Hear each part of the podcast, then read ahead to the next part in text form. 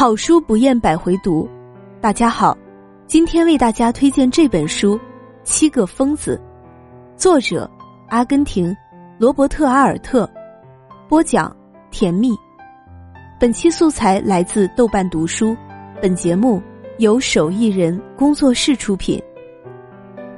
谈起拉美，大众印象或许是炎热暑气、瑰丽花朵、混乱的政治经济。与世界杯上的足球，在视频艺术流行之前，是载于书籍上的文字，跨越万水千山，把茂密雨林的神秘气息带到我们眼前。八十年代，拉美文学以保有民族特色的姿态，在世界文学占据一席，成为中国文学界刚从革命叙事牢笼中逃离、现艳模仿的对象。莫言的《中国魔幻现实》。韩少功的寻根文学，马尔克斯作品的烂刊，无不体现着拉美文学的流行。然而，在非政治化的环境中，对民族特色、本土意识以及魔幻技巧的追逐，未免屏蔽了拉美文学之本质。永恒的见证，诗意与政治，用在这本《七个疯子》中无比契合。出版于一九二九年的此书。以兼具古典意象与魔幻手法的诗意，阐释人类生存意义的焦虑，并几乎预言了阿根廷乃至人类二十世纪遭受集权统治的痛苦。在一九三零年阿根廷军人政变之前，揭示了军队与民选政府的矛盾；在纳粹诞生之前，分析了种族虐杀极右思想；在美丽新世界之前。描述了科学独裁社会的内在理路。罗伯特·阿尔特出身于阿根廷普鲁士移民家庭，成长于城市拥挤的廉租房，有《七个疯子》《喷火器》《愤怒的玩偶》等小说和戏剧作品数部传世。雷默是一家糖厂的会计，因为贫穷和生存意义的焦虑，开始偷钱寻求刺激，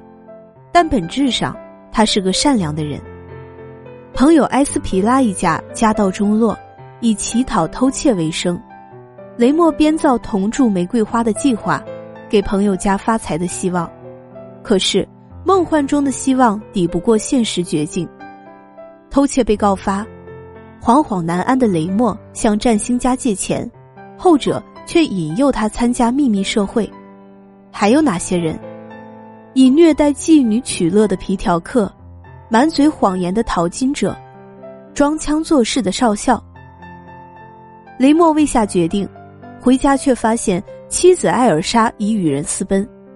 其表弟巴尔素特苦恋艾尔莎多年，趁机羞辱雷默。在与占星家的一次谈话中，雷默动起了绑架巴尔素特的心思，既可报羞辱之仇，亦可做占星家秘密社会的启动资金。埃斯皮拉家的同住玫瑰花也不再是镜花水月，雷默似乎倒向了深渊。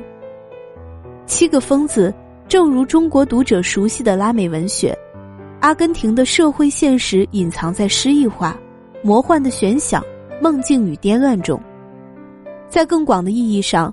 此书也昭示了二十世纪历史的困境。上帝死了，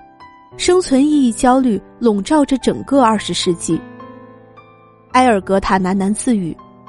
应该以什么方式来让那些没有信仰的人重新认识神圣的真理呢？”当他遇到从解放身体中获得暂时安定的伊波利塔时，宁愿抛弃百万家财与家人决裂，也要娶她为妻。皮条客以虐待妓女为乐，是因为一切都让我感到无聊，生活本来就没有什么意义，做什么都差不多。雷默之所以偷钱，也是始于追问：为什么自己体内会有那么庞大的空虚？蛮荒之地，一生独立之花，绝望空虚的大地上，集权主义一起而势如燎火。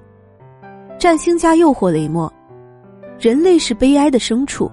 能让他们高兴起来的只有奇闻怪事以及屠杀。他要建立美丽新世界的科学独裁社会。用奇闻怪事、亚洲霍乱、神话传说以及金矿和钻矿刺激绝望的民众，愚蠢而富有激情的年轻人跪拜于新咒语中，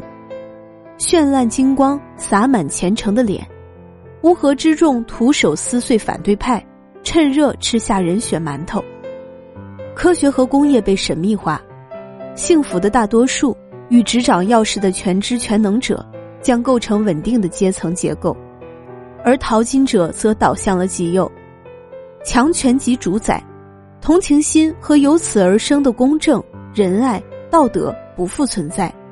贱民将被放逐于沙漠高山。流氓恶棍竞相争夺黄金之湖，追随着墨索里尼的脚步，